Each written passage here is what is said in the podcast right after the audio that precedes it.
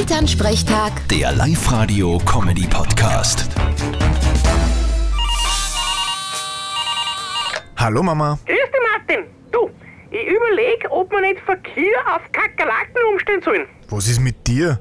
Hast du zu Dschungelcamp geschaut? Nein, aber es gibt eine Kakerlakenart, von der die Milch hat dreimal mehr Nährstoffe als eine Kuhmilch. Aha. Na dann sollte man ganz dringend auf Kakerlakenmilch umstellen. Ja, theoretisch schon, aber wer mögt's? Der Papa mit seinen Riesenhänden und seinen Würstelfinger sicher nicht. Äh, ich hab vielleicht große Hände und dicke Finger, aber ich bin ein Feinmotoriker. Fragt Mama, wie zärtlich ich sein kann.